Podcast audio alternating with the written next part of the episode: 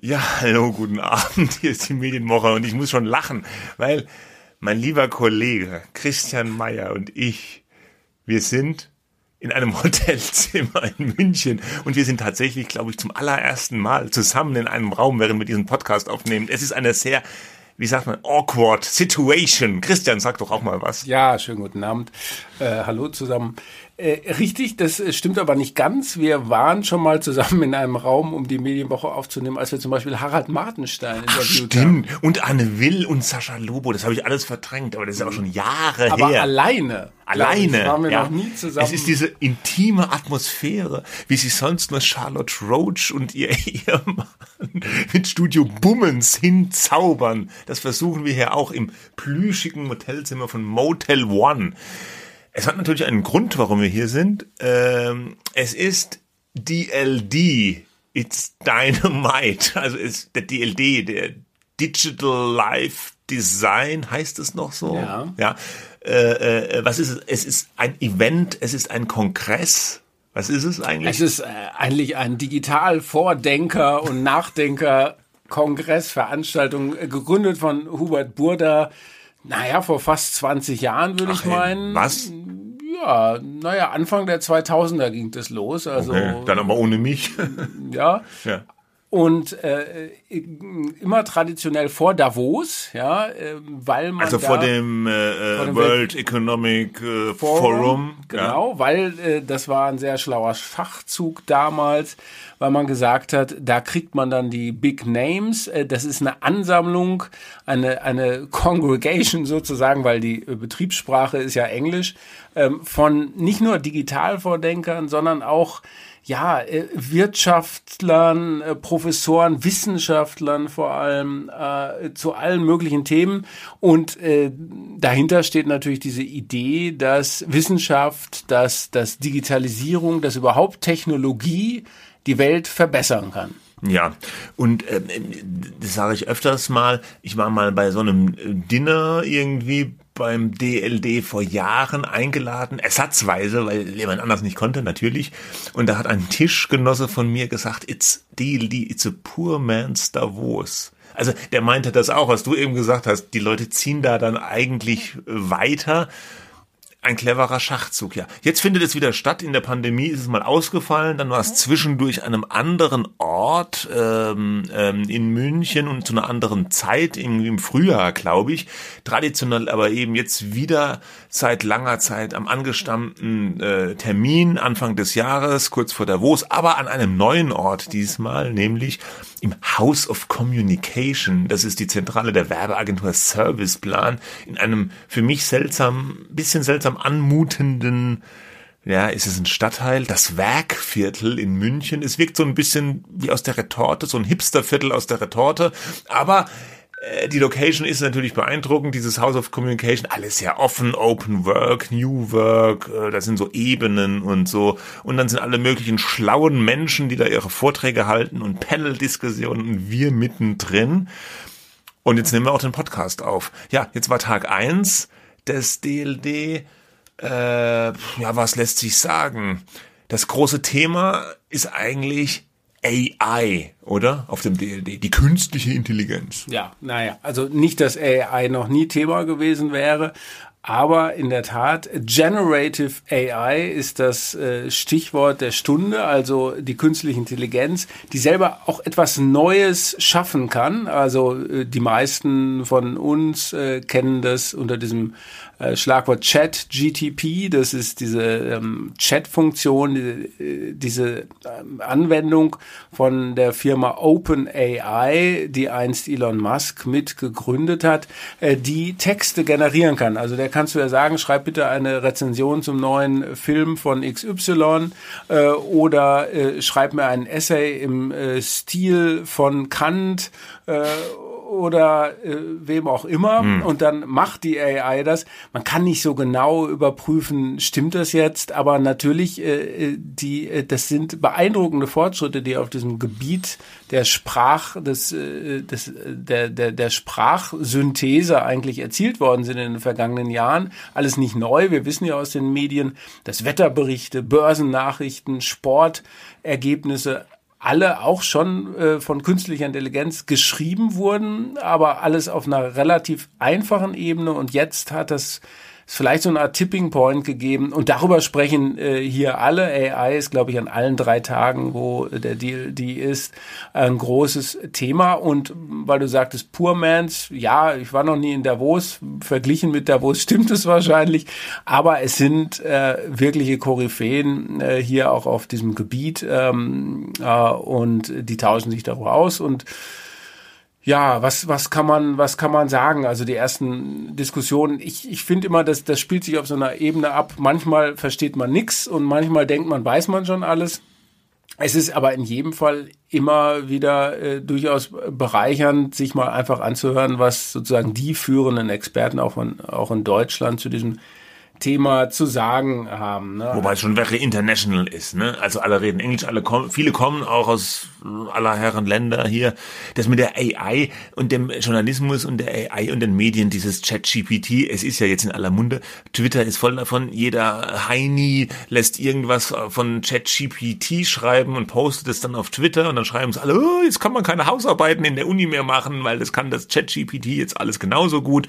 Äh, Kollege von mir, Frank Puscher hat äh, eine andere AI, eine andere AI-Firma, da hat er den, den Macher neulich interviewt, die Ella heißt die. Das fand ich interessant, dass die äh, für ähm, t-online.de, also dieses Nachrichtenportal von dem Digitalvermarkter Ströer, die setzen die tatsächlich schon ein und lassen diese künstliche Intelligenz DPA-Meldungen umschreiben. Und das funktioniert anscheinend sehr gut. Also das war jetzt vor, du hast ja gesagt, vor ein paar Jahren hieß es immer noch Sport, Börse, Wetter. Ja, mhm. aber mittlerweile können die auch richtige Texte schreiben. Das heißt ja, die können jetzt ja auch schon so äh, äh, Gedichte oder äh, kreative Texte schreiben. Ich ja, das stimmt ja. Das heißt jetzt nicht nur, das ist ja so. Und und was ja, noch dazu also. kommt, die können, die können ja, äh, die können alles. Das klingt jetzt sehr euphorisch, aber du kannst ja auch Code schreiben, also programmieren. ja? ja? Das finde ich ein bisschen unheimlich, muss ich sagen. Also jetzt habe ich auch gehört, dass die, die, die, die Programmierer gar nicht mehr den Programmiercode selber schreiben, sondern der AI sagen, jetzt schreib mal hier einen Code, der macht das und das oder so. Ich sage das jetzt natürlich sehr, sehr laienhaft, ja, äh, und die macht das dann. Und in, in diesen Berichten, die ich dazu gehört habe, das, was immer kommt oder oft kommt, ist dann, ja, aber das hat nichts mit Skynet zu tun. Weißt du, Terminator. Mhm. Weil ja. das war ja in Terminator, dem Film mhm. Skynet, die künstliche Intelligenz, die von den Menschen programmiert wurde, die dann erwacht ist und dann gedacht hat, oh, ohne die Menschen geht's ja aus, zack, Atomkrieg, Krieg der Maschinen, alles kaputt. Da hat man ja so ein bisschen Angst davor. Also zum Beispiel Elon Musk, der ja die OpenAI mitfinanziert hat, hat ja auch immer gesagt, ja, ey, künstliche Intelligenz eine Riesengefahr für die Menschheit. Es wurde heute hier auch thematisiert, dass diese Firma, ist das eine Firma OpenAI? Ja, es ist eine Firma, oder? Mhm. Ja, dass die ursprünglich mal gegründet wurde, auch so mit diesem Gedanken, dass man diese künstliche Intelligenz nicht diesen riesen Superkonzernen wie Google und Facebook überlassen wollte, sondern so eine Art Allgemeingut erschaffen wollte, was auch so ein bisschen eingehegt ist, dass da so Regeln gemacht werden und so weiter. Mittlerweile hat sich das aber alles auch so ein bisschen verselbstständigt und Musk, ja gut, der ist bei OpenAI raus, aber auch so natürlich in den Verschiss geraten wegen dieser ganzen Twitter-Sache. Ja. ja. Äh, dazu muss man sagen, dass Microsoft ja jetzt bei OpenAI mit hunderten Millionen oder so Also dann doch wieder einer großer, ja. Und ja. Ähm, genau, ähm, also aber und da und da sind wir dann glaube ich bei dem Skynet hin und her bei dem Thema wo wo man das schon sehen kann wo es eingesetzt werden kann nämlich bei Search das ist auch die Frage die hier einige Panels bewegt hat wird ähm, äh, wird, äh, wird künstliche Intelligenz äh, jetzt Search revolutionieren ähm, und äh, Microsoft sichert sich diesen Zugriff auf die Technologie von ähm, OpenAI, GTP, äh, um die Suchmaschine Bing wahrscheinlich dann aufzupimpen. Ne? Und das kann man schon bei einigen anderen Suchmaschinen ja, so viele sind es noch nicht sehen. U.com gibt es, das ist von dem deutschen äh, KI äh, Superstar Richard Socher du tippst halt einfach eine Frage ein, das kannst du bei Google zwar jetzt auch, ne, mhm. aber du kriegst eine maschinengenerierte Antwort in Sekundenschnelle, als das wenn dir ein ein Mensch so ja. ungefähr antworten. Wobei würde. Google das ja auch schon probiert. Also wenn man jetzt bei Google was reintippt, dann gibt's ja oben auch immer so diese Kästchen, wo schon so Fragen vorformuliert sind und so vorgefertigte Antworten drinstehen. Das speist sich dann meistens allerdings auch natürlich von irgendwelchen Webseiten, Wikipedia oder sonst was. Ich meine, diese AI-Texte, die speisen sich natürlich auch von irgendwoher aus dem Web. Nur da weiß man halt nicht so genau, wo die herkommen und die sind einfach nochmal so eleganter formuliert, wie man eben einen Text so auch formulieren würde. Ich habe neulich in dem Podcast äh, Exchanges, kennst du den? Nein, Der ist von nein. den Machern von Exciting Commerce. Das ist eine Website, die sich mit E-Commerce befasst, gehört. Die haben die Frage gewälzt, wie sich künstliche Intelligenz im E-Commerce auch auswirken kann. Das fand ich auch ganz interessant, dass du praktisch dann auch sagst, ich hätte gern ein blaues Kleid, was so ähnlich aussieht wie das, was, keine Ahnung, äh, Julia Roberts in dem Film so und so getragen hat, ja. Aber die AI ist dann natürlich in der Lage, im Internet diesen Film rauszusuchen, das Kleid rauszusuchen, weiß dann, wie das aussieht und sucht dir dann sowas raus und, und, und gibt dir dann so vor, so passgenaue Vorschläge. Fand ich eigentlich auch eine ganz interessante Anwendung, weil manchmal denkt man sich ja, ja, wofür ist denn das eigentlich gut, diese künstliche Intelligenz, ja? Also eben Search oder das Schreiben von Texten, die können mittlerweile auch komplett künstliche Bilder generieren.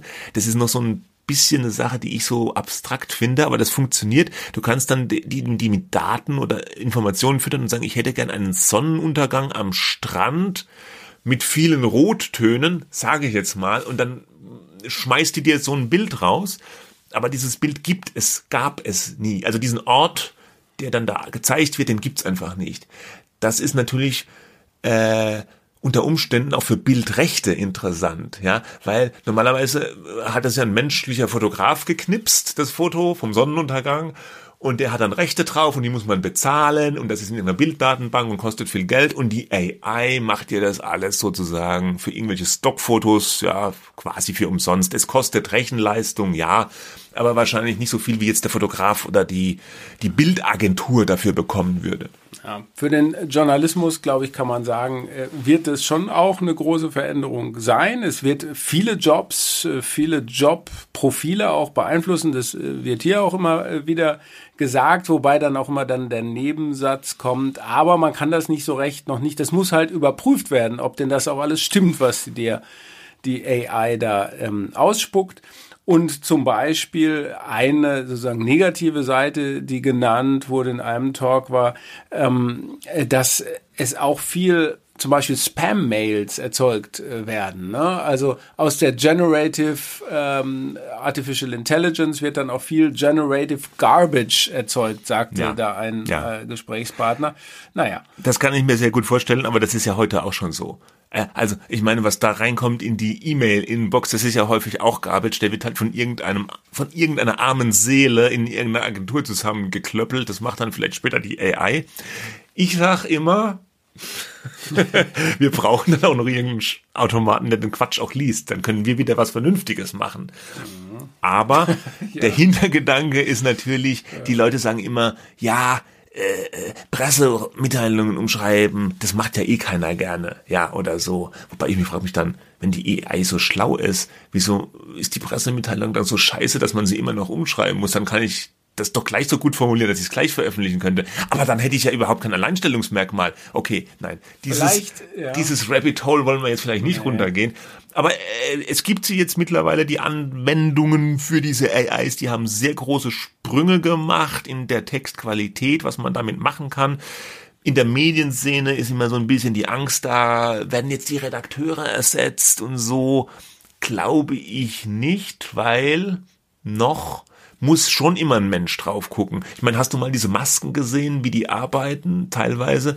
Also du, du kippst ja praktisch, ich sage mal, eine Pressemitteilung da rein, dann gibt dir die den Text und dann kannst du nochmal vergleichen. Also was war der Originaltext, den ich reingegeben habe? Was hat die AI daraus gemacht? Und dann kann ich das auch noch verändern. Also ich kann auch der AI dann sagen, schreib diesen Absatz nochmal um oder ich kann es auch selber umschreiben als Redakteur. Ja, also ganz überflüssig ist der Redakteur dann doch wieder nicht. Und für einen kreativen Text, wenn es dann witzig sein soll oder besonders ausgefeilt, im Moment braucht man dann schon noch einen Menschen. Ja, und vor allem was recherchiert ist. Ne? Also ja, ich meine, was Neues. Sie ziehen Weil- sich die Informationen ja. sozusagen aus dem Netz raus, ohne Quellenverweis. Aber wenn du mit irgendeinem Experten, sage ich jetzt mal, telefonierst, egal was der Experte nun sagt, aber äh, das hat er dann dir gesagt, ja. Ja, ja, ja. Und äh, Ja. so. Ne? So. Ich weiß nicht, ähm, ob du das mitbekommen hattest, eine andere KI-Geschichte in Wahrscheinlich der nicht. vergangenen Woche war ja, dass Apple still und heimlich Apple Books äh, äh, sehr, sehr viele Machine-narrated ähm, Hörbücher äh, reingeworfen hat auf den Markt. nee. Ne? Also Apple hat eine äh, Computerstimme entwickelt, die tatsächlich weitaus menschlicher klingt als äh, bisherige Stimmen. Und da sagen sie, sie wollen den Hörbuchmarkt revolutionieren, indem sie die Kosten drücken. Und sie haben ganze Ladungen äh, von ja erstmal interessanterweise so ich sag mal Frauenliteratur haben die das selber genannt äh, Sowas wie Fifty Shades of Grey oder was? ja irgendwie so Aber in so, billiger. ja also Unterhaltungsliteratur äh, romantische Literatur Romantic Literature so haben die es genannt. Damit haben sie angefangen ähm, und die werden die die werden von einer KI vorgelesen und sind leichter, sozusagen, da hat man nicht so das ganze, die ganze Zeit das Gefühl, Alexa liest dir jetzt einen ähm, Roman vor. Und da ist jetzt zum Beispiel auch die Frage, werden sie den Markt da jetzt äh, disrupten? Die meisten Leute hören sich ja, oder viele Leute hören sich ja Hörbücher an, weil sie vielleicht von einem bekannten Schauspieler oder einer bekannten Schauspielerin gelesen werden. Das kann man natürlich am Ende wahrscheinlich auch simulieren. Ja, äh, dann Mhm. Ja, das liest gibt's ja schon. Christian Brückner, Ja, ja. Äh, weiß nicht, gibt's ja noch? Ja, wahrscheinlich. Äh, ein Hörbuch vor und dann, man kann dann seine Stimme einspielen und dann liest der das Buch vor, obwohl er es vielleicht gar nicht vorgelesen Ja, ja, hat. ja, ne? ja, also, ja. So wie so Deepfakes im, im, im Video äh, es ja auch gibt, ja. ja. Mhm. Aber weil Wahnsinn. du gerade eben sagtest, äh, mit dem Einsparen von den Redakteuren, äh, klar, ich meine, es wird gespart, wird sowieso und ich glaube, dieses Jahr, da kommen wir gleich auch noch zu den Trends in der Medienbranche, wird, wird es noch die eine oder andere Abbaurunde geben. Im Journalismus kannst du das natürlich nicht so machen wie etwa bei Twitter. Wir haben eben in der letzten Runde des Abends äh, Kara Swisher und Scott Galloway zugehört, die da beim DLD ihren Podcast Pivot aufgenommen haben vor Publikum. Und da sagte ähm, äh, Galloway, der, der ist ja Marketing-Professor, Guru. ja Guru natürlich, Ja. ein Star, ja von der NYU äh, New York, ähm, der verwies darauf, er hasst, also ja, er, also er mag Elon Musk jetzt überhaupt nicht, aber alle äh, Silicon Valley Chefs und Tech Companies werden sich genau anschauen, was er bei Twitter gemacht hat, äh, als er 75 Prozent der Belegschaft rausgeworfen hat. Und Twitter funktioniert halt trotzdem ja, noch. Ja, das ist schon erstaunlich, muss man sagen. Ja, ja. Tja, so ist es. Äh, morgen geht's weiter mit dem DLD. Ein Highlight wird noch sein, dass irgendeiner von ABBA auftritt. Meinst du, das wird ein Highlight? Er Soll wird, nicht, sein. er wird nicht singen. Er wird nicht singen. weißt du. Na, ja, ja, ja, klar. Björn. Björn von ABBA, also einen zu den Bs von ABBA. Ich bin da vielleicht schon weg, ich weiß es noch nicht. Äh, Ich bleibe bis wahrscheinlich ist der bis wegen den Avataren da, oder? Weil das auch so irgendwie modern Na, ist. es geht halt auch um die Musikindustrie überhaupt. Wo geht's hin? Also ich finde das Ja, aber die Avatare. Die Avatare. Ja. Das ist doch so DLD-Thema auch dann. Ja, ne? klar. Ja. Ja. Naja, also Ja. es ist einiges geboten. Ähm, wir werden dann vielleicht nächste Woche nochmal berichten. Vielleicht. Ja, aber jetzt machen wir hier erstmal ja, den DLD-Sack zu. Und äh, haben noch ein anderes Thema. Du hast gesagt schon die Trends im Journalismus. Es gibt ja dieses Reuters Institute for the Studies of was? Journalism. Journalism, Ja. genau. Die bringen einmal oder zweimal im Jahr, ich bin exzellent vorbereitet, diesen Reuters-Report raus. Und jetzt haben sie aber so eine Art Zwischenreport wieder mit so mit so einer Trendvorhersage rausgebracht. Du bist aber näher informiert, Ja, glaube ich. Genau, ich habe mir die. ähm, Das basiert auf einer Umfrage. Ne? Wir haben ja einmal im Jahr diesen Reuters Report, wo äh, genau nachgeforscht Das ist auch eine wird. Umfrage, oder? Was, ja, das ja, das ist eine etwas größere Umfrage größere auch unter Umfrage. Nutzern mhm. ähm, von Medien, wie sich die Mediennutzung verändert. Das äh, zum Jahresanfang erscheint immer sozusagen dieser Trendreport, der dann bei den äh, Publishern, bei den Verlagen und äh, Fernsehsendern und so weiter erhoben wird. Wie denken denn die Medienmanager über die Zukunft äh, ihrer Branche. Ja, und äh, da kam jetzt bei raus, dass 44 Prozent der Befragten gesagt haben, dass sie mm, optimistisch sind, was das Jahr 2023 angeht. Allerdings ähm, waren das im Jahr davor noch, äh, glaube ich, 75 Prozent. Also die, die, äh, der Anteil der Medienmanager, die äh, positiv ins Jahr gestartet sind, ist gefallen. Und auch diejenigen, die eher optimistisch sind, also weniger als die Hälfte sagen, äh, die steigenden Kosten, die, die abnehmenden Werbeeinnahmen und auch ähm, ein, ein Slowdown, also eine Verlangsamung in der Zunahme der Digital Subscriptions, also in der Abo, Abos bei also Zeitungen, Zeitschriften beispielsweise, die, die machen ihnen zu schaffen und deswegen äh, gebremster Optimismus selbst bei denen, die eigentlich positiv äh, drauf sind. Ja? Ähm, und als Haupteinnahmequelle wird jetzt, wo noch vor zwei oder drei Jahren die Werbeumsätze als erste Einnahmequelle genannt wurden, sind jetzt die, die Subscriptions. Aber mhm. ich glaube, ist natürlich eben, das ist ja ein kleiner Widerspruch. Einerseits sieht man die, die äh, Subscriptions, also die Abos, erhöhen sich nicht mehr so, äh, so schnell, ja, also die Wachstumsrate hat sich verlangsamt. Gleichzeitig sagt man aber, das ist das, worauf wir setzen, weil auf die Werbung können wir noch viel weniger setzen, ähm, weil volatil wegen Krieg äh, und so weiter, ja. Also es ist, glaube ich, eine große Vorsicht da im Markt und auch jetzt sagen, sagen die Analysten da vom Reuters Institute, wir werden in diesem Jahr mit ähm, Entlassungen äh, in Medienhäusern rechnen. Mhm. Also nicht ganz solche Massenentlassungen wie in der Tech-Szene, wo ja im, Regelfall 10, über 10.000 Leute jeweils freigesetzt werden. Aber ich finde das mit diesen Digital-Abos auch, äh, das war ja mal ein, zwei Jahre oder noch länger her hieß es ja dann, das Digital-Abo ist das Maß aller Dinge. Alle wollen Digital-Abo, Subscription Economy, man soll alles abonnieren. Und ähm, das wundert mich fast ein bisschen, dass diese Publisher in so einer Umfrage das noch so hochhalten, weil wir haben doch jetzt gerade Ende vergangenes Jahr ein bisschen so den, das Comeback der Werbung in großem Stil erlebt. Ne? Netflix hat sich plötzlich zur Werbung zugewandt, Disney Plus will auch Werbung machen. Ähm, also ich persönlich glaube einfach, ohne Werbung geht's nicht, weil das Digital-Abo ist irgendwo endlich, also da, die Summe ist endlich, die du den Leuten dafür abknöpfen kannst, weil so und so, wie viele Abos kann jemand bezahlen, ja, oder kann er haben und wie viele Leute gibt's überhaupt, die ein Abo abschließen. Irgendwann hast du da ja das Ende der Fahnenstange erreicht. Und die Werbung, wie es heißt, die, die, ja, die skaliert ja halt eher. Werbeplätze kannst du immer noch ein paar mehr reintun oder kannst für einzelne Werbeplätze auch mehr Geld nehmen, da bist du einfach flexibler noch ein bisschen mit den ja. Umsätzen. Am Ende braucht man wahrscheinlich beides ja, und noch mehr. Das ist ja, ja ne, das ist natürlich auch ein bisschen banal, das zu sagen, aber das ist ja kein Entweder-Oder. Ne? Bei der Werbung glaube ich, gerade die klassischen Medienunternehmen haben noch mehr als vor 20 Jahren gesehen, dass es viel zu viele Abspielstationen für Werbung gibt und dass sie nicht mehr die Hauptanlaufstelle sind, ähm, dass äh, ähm, Google, Facebook und andere ihnen quasi die digitale Werbung absaugen. Also deswegen äh, setzt du ja auf die Subscriptions. Und das kann ich jetzt zum Beispiel von uns sagen, aber unser Fokus in der Redaktion ist ganz klar auf den Subscriptions. Und dann natürlich sagst du, hoffentlich gibt, kommt auch was über Werbung rein. Ja, das muss ja so sein.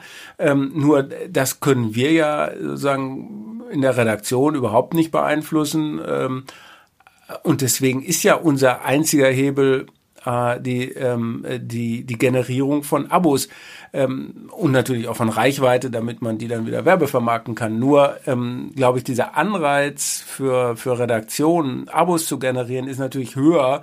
Es sagt ja kein Redakteur, hoffentlich habe ich da viel Reichweite, dass da jetzt eine schöne Werbung neben meinem Artikel platziert ja. werden kann. Äh, das, das ist natürlich äh, eingeübt und einstudiert und, und so gelernt. Ja, aber, aber du freust dich ja eher, wenn du siehst, dieser Artikel hat jetzt ein ja, Abonnement ja, ja. generiert. Was ich jetzt nicht ganz verstanden oder nachvollziehen konnte in dem Reuters in dieser Analyse ist, dass die Verleger angeblich gesagt haben, sie setzen mehr darauf, die, die Abonnenten zu halten, als neu zu gewinnen. Äh, äh, das ist ja auch kein Entweder-Oder, weil wir müssen ständig, wir müssen ja, jeden Tag neue ja. Abonnenten Aber da heißt gewinnen, es ja, ja, immer, es ist viel teurer, einen neuen zu gewinnen, wie den alten zu halten. Ne? Ja, klar, weil du so. ja auch Sonderangebote machen musst und dann hast du mal eine Aktion für irgendwie ein paar Euro statt. Und dann wird oft der, der Altabonnent so ein bisschen vergessen. Für den neuen gibt's dann immer ein schönes Paket oder das erwähnte Sonderangebot und noch ein iPad obendrauf, zumindest glaub, früher mal, ja. Mhm äh, äh, und der Altabonnent guckt in die Röhre. Bei Mobilfunkanbietern ist es ja heute noch teilweise so, ja. Aber so ist es. Aber äh, es gab ja schon zum Beispiel Pioneer da, die Steingart-Truppe, Gabor Steingart sagt ja immer noch, Werbung ist pfui, ja, macht er nicht. Ja, er und, kann ja jetzt schlecht sagen, äh, Werbung finde ich doch gut, wenn er vor äh, ja, fünf Jahren als gut, Netflix auch, hat's auch äh, gemacht. Netflix hat auch gesagt, Werbung machen wir nie, jetzt machen sie Werbung. Ne? Es ist immer so ein bisschen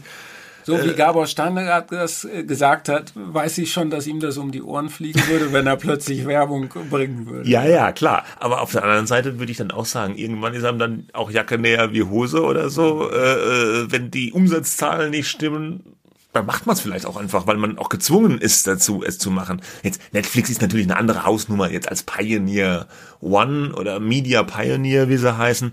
Aber trotzdem, es gab schon einen, einen ziemlichen Fokus, einen alleinigen also es gab so einige Medien, die sich darauf fokussiert haben. Und ich glaube, dieser Mix, auch bei euch, wenn, auch wenn ihr sagt, Digital Abo First, trotzdem trotzdem versucht ihr ja auch noch die Seite zu vermarkten, natürlich, ja, mit Werbung, ja, ja. ja das schließt und, nicht aus. Und die, und die Werbung ist natürlich nicht schön, klar, keiner mag die irgendwie, vor allem die Digitalwerbung, die ist halt oft schlecht, ja, aber das, das heißt ja nicht, dass man es nicht vielleicht besser machen könnte in Zukunft. Naja, wie auch immer. Ja. Eine, so. eine Sache fiel mir auch noch auf, da haben 33 Prozent der mm, Medienunternehmen gesagt, als neue äh, wichtige Einkommensumsatzquelle äh, zählen sie dazu ähm, die, die Lizenzierung, das Lizenzgeld, das sie von Tech Tech-Plattformen mhm. bekommen. Ne? Also mhm. wir hatten schon öfter darüber gesprochen. Äh, Facebook, Facebook, News, Google, Google News äh, und so weiter und so ja. fort.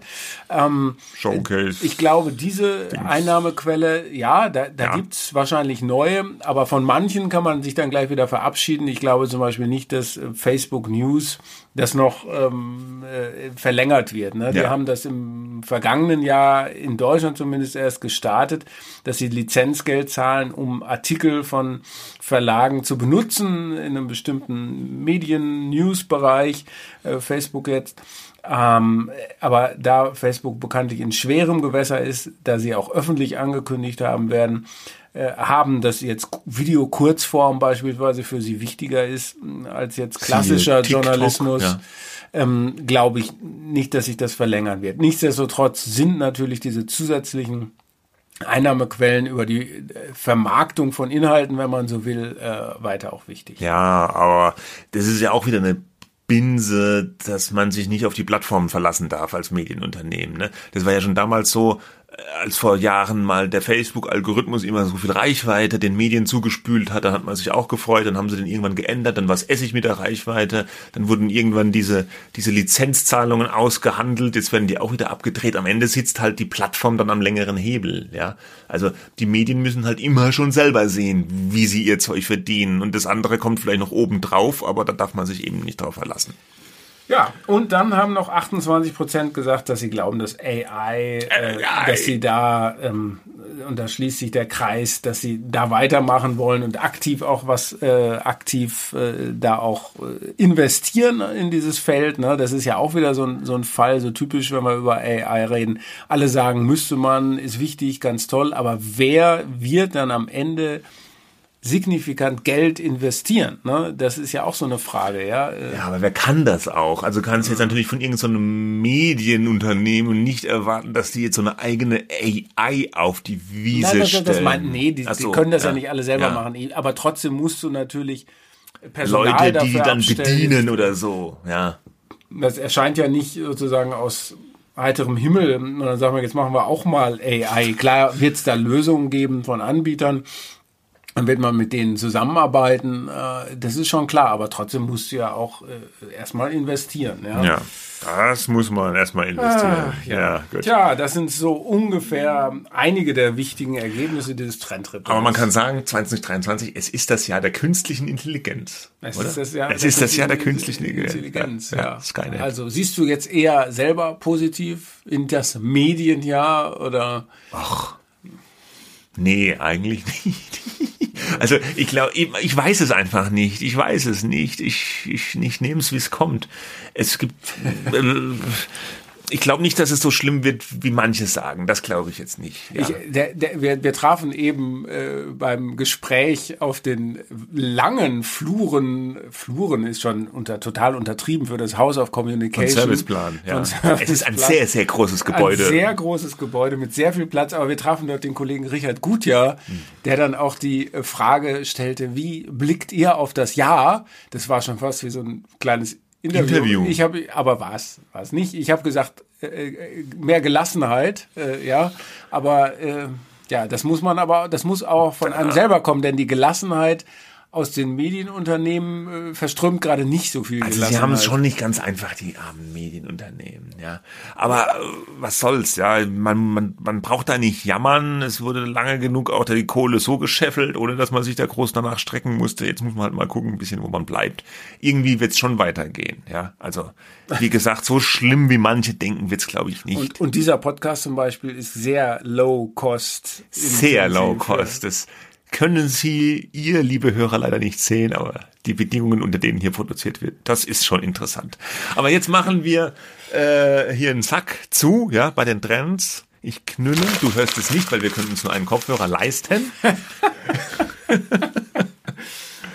Und äh, zum Rausschmiss nochmal unser fast Lieblingsthema, der Rundfunkbeitrag. Es geht einfach nicht ohne. Also ich habe neulich noch mal gedacht, ich sage jetzt nicht, also ich sprach vor, glaube ich, ungefähr zehn Jahren mit einem ja, Medienmanager aus unserem Hause. Also es muss dann etwas weniger, weil so lange bin ich Medienmanager ja. will- aus Also, nee, nee, ja, ist, ist- ja völlig egal. ja. Und dann meinte ich, naja, öffentlich-rechtlicher Rundfunk, dann meinte er, das ist doch langweilig.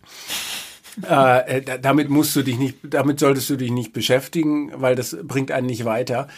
Und ähm, jetzt beschäftigen wir Medienjournalisten uns sehr viel mit dem öffentlich-rechtlichen Rundfunk und ich denke auch, da gibt es auch eine Berechtigung natürlich dafür, ja, weil es gibt Fehlentwicklungen und es, es ist auch sinnvoll, sich um einen äh, öffentlich-rechtlichen Rundfunk zu bemühen und in der in einer kritischen Diskussion zu sein, der irgendwie auch dem Beitragszahlern gerecht wird und so.